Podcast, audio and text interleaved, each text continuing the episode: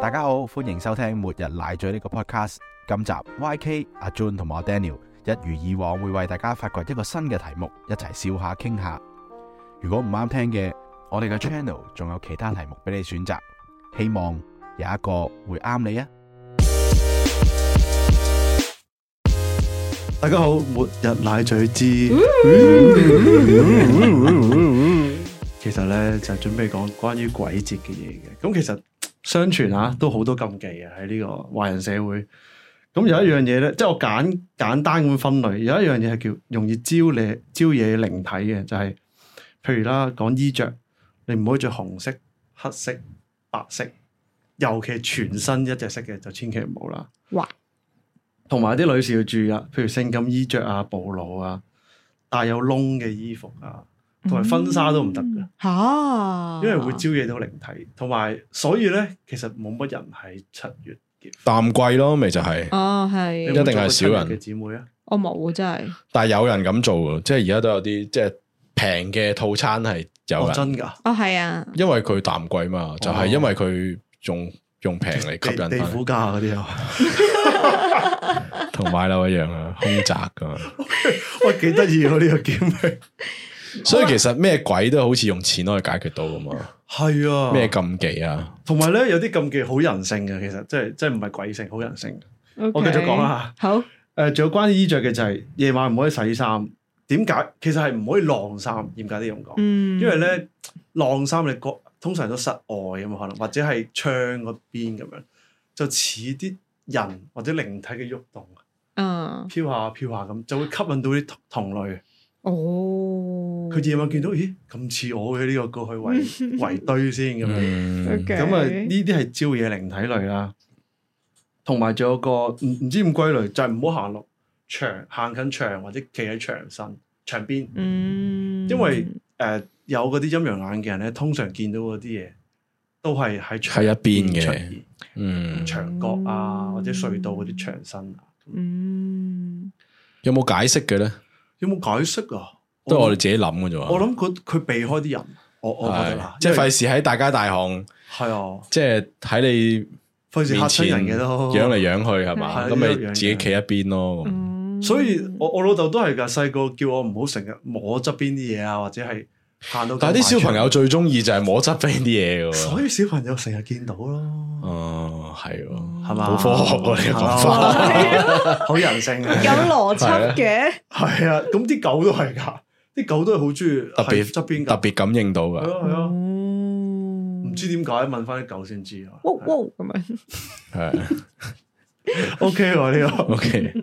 個，咁仲有另一類嘅就恐怖啲啊呢個，就係揾替身。嗯，你估下有啲咩唔可以做揾替身？誒誒，我真係唔知喎，公仔唔可以放公仔喺屋企，我哦唔係呢個冇，其實係唔可以亂拍膊頭啊，因為咧人咧係有三把火嘅，就係嗯，膊頭兩邊啦，同埋誒應該係個天靈雲蓋，精前面啦咁嗯樣。誒咁拍咗就會少咗陽氣啊。嗯咁如果你識咗咧，就好容易俾人俾啲鬼惹到上身，啊嗯類似嗰啲。同埋佢可應該可能係啲鬼見到你有冇把火嗯嘅，所以有啲人話你可能你唔夠瞓或者點樣頭耷耷嘅時候，都係特別容易撞嗰啲嘢。嗯，哦，就係把火熄咗，係同埋你唔夠瞓，個人精神唔夠啊嘛，嗯，把火 熄咗咯，係啊，人要有火啊嘛，係咪先？係啱誒，啊，呃仲有一個類似嘅就係唔好回頭。有啲人如果有人嗌你全名，尤其係中文全名，千祈唔好回頭，就會索咗你個靈魂咁樣。哦，但係可能中學其實都俾人索咗好多次。啊係咯，中唔學係成日都嗰啲嗰啲錯摸啲古仔又係咧，即係喺鬼節，跟住然之後喺條街度，跟住有個小學同學，跟住大嗌你個名係啊，跟住唔 夠膽，點解佢唔應我嘅？又係呢啲。跟住有另一個鬼故係嘛？咁嗱，呢啲係七月嘅時候啦，係啊。咁嗯咁仲有一個就係唔好進行水上活動啦，哇，係啦，盡量避忌，尤其係夜晚添。因因為都好多呢啲咁嘅故事，就係會誒、呃有啲水險啦、係受傷啊，或者係令到人死亡啊。係咁非正式統計呢啲全部都係嗯，民間傳說啊，係冇 source 嘅系冇 source 嘅， 因為我冇考睇證，我睇好多誒好、多 media 或者係 content farm 係全部一樣㗎啲嗯嘢 OK， 係佢都係 cop 可能 cop cop 一篇，跟住就係咁出呢啲文噶嘛，copy 嚟 copy 去嘅。 ，cop 嚟 cop 去嘅。誒，仲、有一個都幾，我覺得幾特別嘅，有教育意義添啊！呢、個、嗯就係路不拾遺，啊，哦，因為七月好多即係有啲長輩咧，其實會祭街嗰啲誒亡魂啊，或者係交通意外死者啊，有啲人會祭咁啊，拜祭咁樣。嗯尤其係啲屋村轉角位嗰啲咧，係燒衣紙咁樣。其實佢哋想俾啲衣食俾啲亡魂，嗯咁可能會有啲有陣時有錢嘅散紙啊嗰啲咧。嗯咁嗰啲零頭啊，你真係千祈唔好執啦，即係小朋友都唔好執啦，嗯地係同埋污糟啦，咁樣係咪先？係係因為嗰啲錢可能係有靈體掂過或者各樣，嗯係啦因為同埋你同佢爭錢啊嘛，係咁咯佢係會咯搞鬼你咯。係我覺得係有教育意義嘅。有唔錯有呢絕對個唔有錯咁另外咧，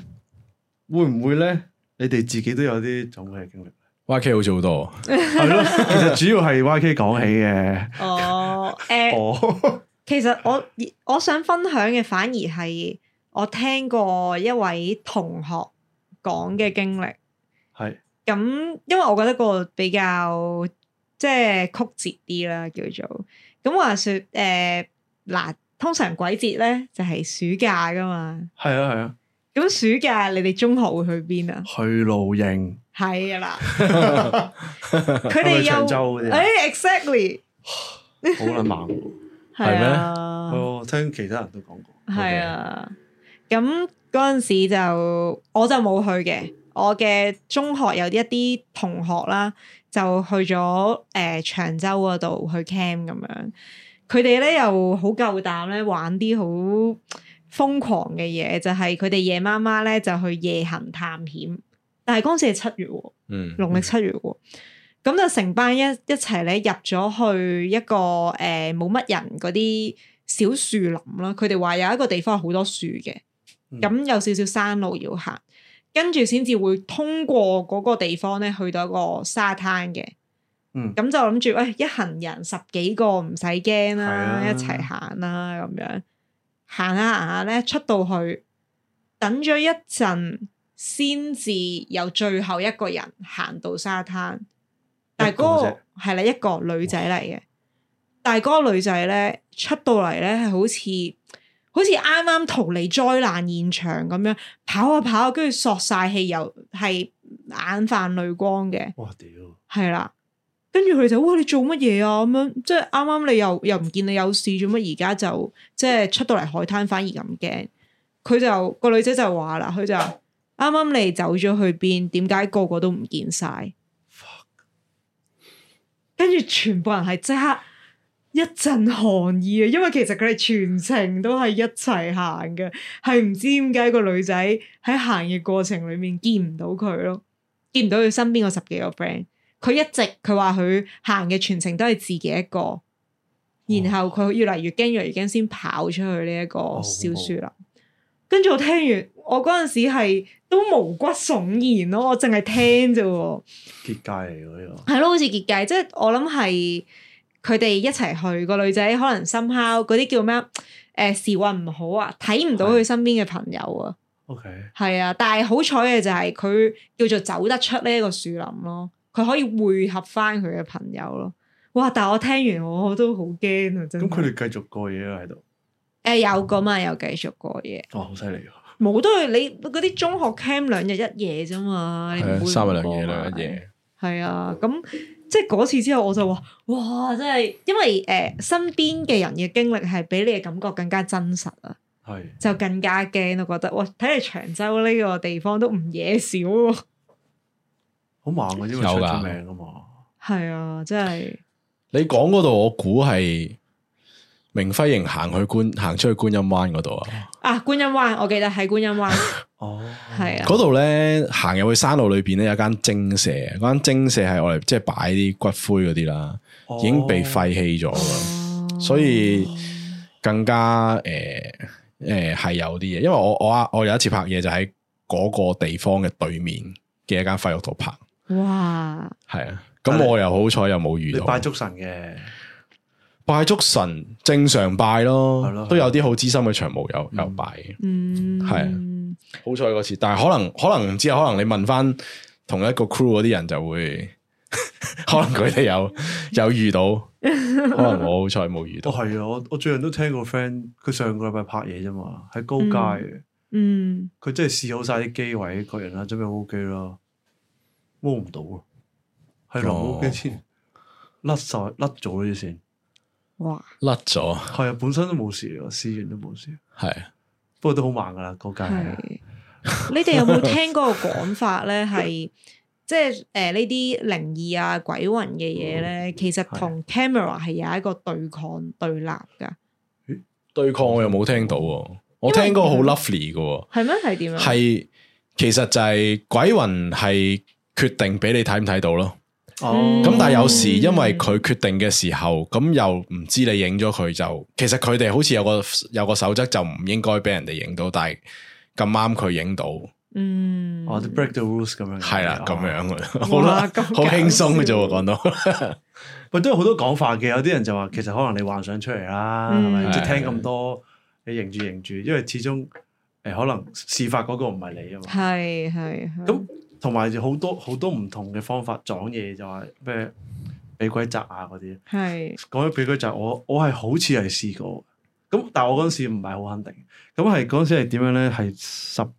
十幾歲啦。咁我嗰陣時有個習慣就係聽收音機嘅。嗯，咁我嗰個年代啲朋友都會聽噶，其實瞓覺之前，咁就都會聽啲恐怖節目啊嗰啲啦。咁我我記得嗰期係聽緊誒、呃有個聽眾打上去講咧，就係話佢去咗西安旅行。嗯咁西安最出名嘅係兵馬俑啦，嗯係咪先？個個都去嘅，咁因為係幾千年誒、呃二千幾年前嘅士兵埋葬咗喺度啦，真人咁樣埋葬。嗯有啲人話係真人啊，嗯有啲就話係誒藝術品咁樣啦。嗯咁佢就話佢睇完之後咧，翻到酒店咧，佢個酒店房係出現咗一隻青色嘅兵馬俑，人咁嘅樣，哇嗯好驚啊好驚啊 咁我諗住佢，咁唔知咩事啦，啊因為因為青色係誒、呃，我睇嗰啲研睇嗰啲即係傳說講就青係攝青鬼咁嘅意思，即係比較戾氣比較重嘅。嗯生前死嘅時候，戾氣比較重嘅靈魂咁樣。咁可能如果真係真係真人埋葬咁啊，戾氣梗係重啦，無啦啦俾人捉去陪葬咁嘅意思啦。嗯咁、聽完呢個故事，咁我都覺得好驚，咁我準備瞓啦，跟住我就瞓着，我瞓碌架床上面嘅，係 瞓瞓下，我諗兩三點咁樣啦，熟睡嘅時候，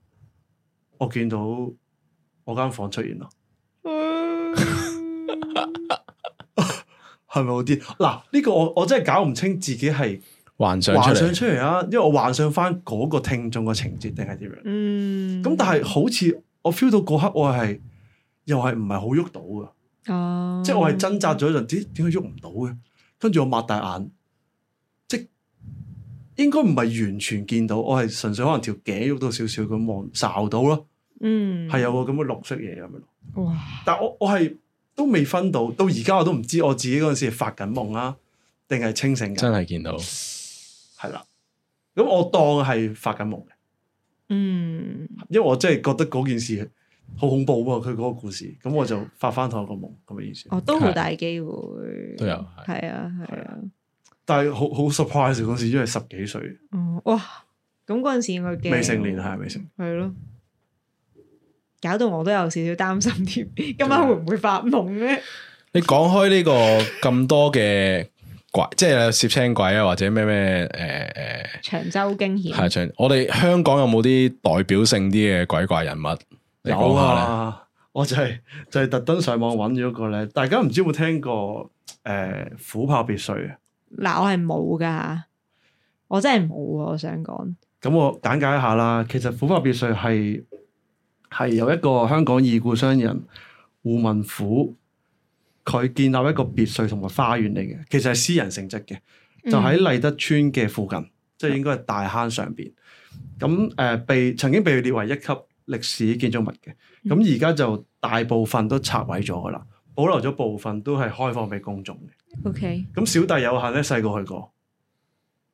以前係一個旅遊景點旅嚟遊勝地嘅，嚟嘅，即係香港必去嘅地方，係啊差唔多。即係你其當係實海洋公園咁樣，係哇，啊，即係係咁特出別名冇咁多人飛外邊噶嘛，嗯即係即係小朋友一定即係即係大人就會帶啲小朋友去。 ，OK，我諗係咪八十年代最最紅啦？即係應我諗我去應該係去到九十年代就就已經拆收收地皮就收收地皮係啊因為有海有海洋公園啦。係係嗯跟住各樣其他國誒，呃譬如大陸都好多靚嘅主題公園啦，咁啊開始少咗啦。哦同埋重重點係誒個主人就好似八十年代走咗啦，已經。嗯嗯，嗯，咁可能再早跟住就即係冇，因為管理都好花時間。佢當年啊嚇一九三五年耗資咗一千六百萬港元去起嘅啦嘛，哇差唔多八十幾年前呢、個呢、個咁嘅價值價值不菲嘅， ，OK，因為佢佔地其實本身係佔地五十三公頃嘅。係嗯嗯，OK，咁佢最出名係即係有個虎虎塔咁嘅嘢啦，嗯嗯嗯，同埋佢本身自己有個名有個虎字，係所啊以好中意咁樣。嗯係咁交代完背景啦，咁其實誒、呃以前嗰個地方係鬧過鬼嘅，唔知可唔可以叫鬼？因為嗰個故事係關於一個叫做狐仙嘅物體。狐即仙狐仙係啲咩咧？咁我都係上網做 research 啊。狐仙係一個誒、呃北方北方民族嘅一個類似保護神咁嘅嘢嘅。嗯，佢要養佢哋嘅，即係一個類似仙嘅物體。可能佢係在世幾百年，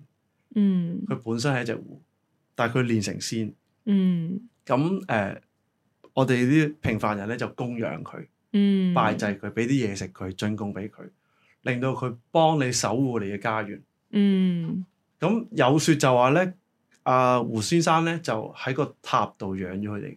即係個塔入邊係冇嘢嘅，係吉嘅。嗯，咁我我冇印象啦，已經因為實在太細個嗰陣時。嗯，咁誒、呃但係咧到佢離世，阿胡先生、胡老先生離世嘅時候咧，就開始冇乜人點打理佢嘅，因為始終起嗰個人已經走咗啦。係，咁就有啲鬧事嘅傳傳說出咗嚟，咁就譬如出咗去出邊啊嗰啲狐仙，因為好似係誒唔止一隻嘅，係一個一個媽媽養幾隻仔女咁樣嘅。咁據說就話八十年代咧，嗰啲狐仙咧就出咗去出邊，喺誒而家皇室堡，以前就叫做温莎公爵大廈嗯，嗰度，而家就改建咗做皇室堡係，商場咁樣。嗯嗰度就話係一個酒酒樓度鬧事，咁係點樣嘅故事就係、呃有個有錢人喺嗰度擺酒啦，擺滿月酒。個小朋友翻到屋企之後咧，就不離奇咁樣噴血死亡咁樣。咁恐怖， 誒咁點樣點樣死咧？其實佢阿媽係之前發咗個夢嘅，佢就話隻狐仙報夢俾佢，點解你嚟到呢度都唔賜杯酒俾我？哦咁啊，咁就所以搞佢個仔咁樣。哇，哇，咁有啲人。殺氣咁我重，揾到啲相都唔知真定假啦嗯嚇咁就話誒、呃，當日嗰間酒店酒樓度咧係有一啲雲石個圖案係有個狐狸嘅樣嘅， 아.嗯即係嗰啲五官咁樣，OK，就招哦喺個相度化化身身就哦發生咗一啲雲石入邊， 아.喺雲石嗰度睇到係啦、藏哦咗隻。嘅，哇跟住亦都有啲人話誒，八、都係八十年代，唔知銅鑼灣邊個公園地下啲石壆咧都有啲狐嘅樣嘅，係成隻係好似嘅，我上網見到。哇，咁我都不能考究啲相真定假啦。嗯，咁誒，呃咁、最後點樣解決呢件事咧？就就係請咗啲台灣嘅法師啦，就呃誒嚟、嗯，到香港幫手修復咗嗰啲狐誒狐仙、狐仔、狐女咁樣啦。 ，OK，咁修復咗咧，誒佢哋好得意嘅喎，佢就選擇將佢拎翻去台灣，即係移民咁樣。吓咁搞係啊，笑，就移咗去誒、呃、陽明山莊，有説就話移咗去陽明山莊，哦，陽明山莊咪有隻虎咯，係啦、同埋話誒龍虎山。係啊，龍虎山，龍虎山啊龍虎山啊係啦嗰度係啦係係啦龍虎山，唔係陽明山咁。我我嗯冇去過，咁但係我係啊即係聽啲人有有傳咁樣，而家而的確而家都係有人供奉嘅，嗯，台灣嗰度，嘅呢呢個地方都有供奉狐仙嘅，嗯，咁香港都好似有嘅，大大小小咁樣，但係就唔係好興啦。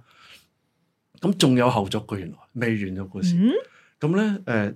曾經有啲中學生咧就上咗去皇室堡上邊，唔知點解上咗天台玩咁樣。啊嗯跟住見到啲好奇怪嘅嘢，佢冇講出嚟，見到啲好奇怪嘢，好驚咁樣，就發咗癲咁走翻落樓啦。啊嗯咁原來最後佢話應該係見到嗰個俾人咬死咗個小朋友，嗯，個靈魂仲喺皇室堡度大廈嗰度。哦哇！我聽到呢個而家震一震啊，而係點咧？當年《蘋果日報》上過去天台影相，啊，上邊有啲咩咧？係有小朋友玩嘅遊樂設施。 fuck 我攞張相係有《蘋果日報》個 logo 嘅，唔係咁可能係就係制佢，係就咯係佢就係擺一啲哦係啊。係咪就係嗰遊啲樂設施台灣嘅係咯，道士可能建議佢俾個咁做小朋友咯係咁做咁年份就不能考究啦，因為都係哇！呢個有啲 feel 啊，我聽到有 feel 有啊 feel 有 feel。我而家兩個手臂打到冷 打戰晒啊！啫。我琴晚真係睇嗰啲片睇成個鐘，哇！ 幾條片加埋。喂，唔係，但係你都好呢個啲，勁你翻去呢又個加入呢個陪有你 feel 咩啊我翻去我自己一個瞓，但係哦今晚去阿 Jun 度唔啦，係啊，先咧哇其你講實先其實係即係保護，即係誒你做對佢做好事有好報嘅，啊係就唔係鬼嚟嘅，就兩回事。嗯即係我我自己覺得佢如果叫到先黃大仙嗰樣都係對人好嘅，老實係講都係嘅，同埋有我睇個跟住揾到條片咧，係呢個 source 都可靠嘅，因為係嗯恐怖在線。 OK，咁佢揾咗啲師傅講，個師傅話佢以前有個 friend 做嗰間茶樓，八十年代真嘅。真係。咁八十年代都唔係好耐啫，三十年前，哦咁三十幾年前，係，佢話係冇呢件事發生嘅。佢話係對手唱衰佢咁樣，哦，係全民唱衰佢。係啊啦。哦，我覺得值得拍戲啊！呢個直情，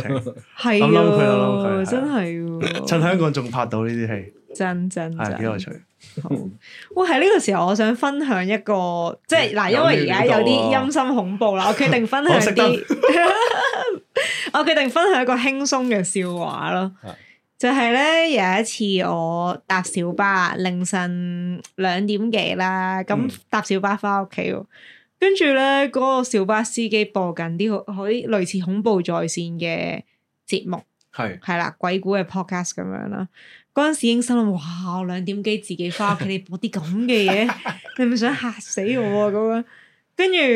即係俾完錢落車啦，然後就係不斷喺度諗佢哋講緊啲女鬼咁樣，係好驚好驚咁。即刻我喺公園度見到有一個好長頭髮、着白色衫嘅人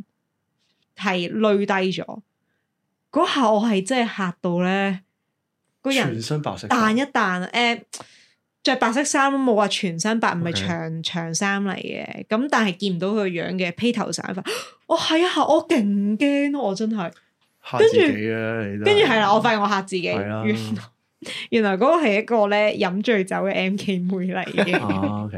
咁我即係過去睇一睇佢有冇事啦，跟住另外後來另外有個姨姨落咗車，佢都過去睇一睇啦。啊，OK，個妹妹望住我哋，靜咗五秒，我哋三個人靜咗五秒，跟住突然間， 哇！斷短片啫，好啊，嘔咗一嘔出啊嚟，幾好笑啊呢個係 跟住阿阿姨姨就攞咗啲紙巾幫佢抹下啦，哎，好好啊，意係啊，係然後就送咗佢翻屋企，哇，送埋翻屋企添，好好喎。啊啊佢個女嚟唔㗎，係唔係唔係嚟嘅，唔係嚟嘅。佢掉唔落係啦街，跟住我覺得好好笑，即係即係啱啱聽完話撞鬼，我幾驚啊！嗰陣時，哦哦，原來係一個飲醉酒嘅妹妹啫，咁樣即係妙齡少女嚟嘅，後生過我好多。 不過話時話，其實你唔使咁驚撞嘅，因為其實要撞咧，你細細個就見過㗎啦，哦，因為越有啲人細成世就都越見咩到，成世都見到， O K，應該調翻轉係細個開始知道自己見到已嗰經知種啊。㗎啦，即係嗯可能懂事都大概知嘅。因為我有個 friend 真係朋友啊，呢嗯個佢係有嘅，有啲麻煩嘅。嗯咁佢就話佢其實佢當刻或者係特別精神唔好嘅時候就會見到嘅。咁有一次係咩咧？會考放榜，唔哇知 A level 放榜定會考放榜，總之唔夠分，升唔到原校，讀唔到想讀嘅嘢啦。佢搭嗰程小巴都係小巴，光天化日喺牛頭角道，我記得好似，因為我成日經過嗰度都諗翻起嘅。啊佢個小巴前面有個人行過，見到一個阿叔，個小巴直衝佢，個人穿過咗個小巴，哇，哇係真嘅一樣，好好似見鬼咁。係真係好似拍戲嗰啲咁。哇係啊係啊，咁佢佢咁講嘅應該都好真實啦，即係佢有陰陽眼，啊同埋陰陽眼有相睇嘅，哦，係诶，誒又要等你分享下啦下回分解，要開一集講啦，真下係回 啊呢分個。解，好所以你兩個都應該唔係，係啊耶，好唔係彩啊，我我好細個都知自己唔係啊，係啊，因為我哋嗰陣時又係去 cam 啦，因為去 cam 咧就好通常會講鬼故，梗係就有啲人算睇到嘅，就算你撞唔到都咩，係就係第二朝瞓醒係嗰個同學同我哋講話，佢琴晚佢去瞓诶，我哋嗰陣時诶诶馬鞍山嗰啲營啊嗯，咁馬鞍山有有有當其時都有啲有啲新嘅家庭營啊嘅，但係亦都有啲舊嘅宿營，即係係以前啲軍營改建咁樣。嗯好興 TVB 改，即係唔係軍營啊，即係好興诶诶攞嚟辦醫院噶，馬鞍山嗰個青年中心诶嗰、個係咪 YMCA 嘅？山山上面嗰個啊，唔係唔係，哦烏溪沙，烏溪沙哦係啊我嗯去過啊烏溪其沙實，sorry。咁佢就話俾我哋聽話，佢見到咧就喺塊鏡度反映見到有個人企喺嗰度咁樣樣。咁但係呢個就我細個就係知道哦，呢、個就係見即係見鬼，但係切我都係隔住 咯，即係永遠都係隔咗一浸咯。嗯，係啦咁樣好事嚟嘅，唔夠刺激係嘛？都係好事嚟嘅，係啊，費事嚇親自己，顧小販啊，一定係係咯，嗯係嘛？如果你開多到個維度，你可以接觸到多個維度嘅，可能你嗯嘅人生經歷係豐富啲豐富多一倍嘅啊，但係可能有嘅人就會覺得係一個可能負擔。拍嘢好麻煩咯，成日好似有啲人阻阻住部 機，點知佢唔喺度 嘅，係咯，我都唔知點分啊 邊個邊個，好幾好笑啊！但係今集呢、個诶、呃鬼節限定糊糊咧，即係有一個幾幾好嘅族，即係幾好嘅歸納出嚟嘅，就係呢，咧其實有啲位嗰啲路不拾遺啊。係啊，或者好似你係啱喎約遇到你嗰個姨姨，不過姨姨我都唔係鬼， 即係幫人嘅姨姨幫係啊啊，。幫人熱啊！心呢嘅個人。都講呢一集，跟住講到呢啲嘢都幾有趣嘅。係啊，都有我哋有喺恐怖裏面帶出啲正 啲面，奶水係啦， 有嘢袋到啊！有嘢代奶到啊。水，即係曾經有位名人講過啊， 分享下好一個地方有要有自己嘅文化啊，就係要睇下佢有冇鬼鬼故事。係啊，哇，好重要，因為鬼故係咩啊？歷史啊嘛，嗯，係啊，呢個地方裏邊去一啲傳承啊，吓大家口耳相傳嘅故仔係有種叫做诶、呃身份認同啊，係即係底裝我同你同你都知道呢個故事，係嗯一聽大家認同，係啊，有一個身份認同喺裏邊。我哋咩都唔講，但係咧一見面咧就有一種好好無形嘅 connection 喺裏係邊。啊。喂，咁樣諗起，我突然之間又多咗好多鬼故事，不過有機會再講。好，拜拜。 拜拜。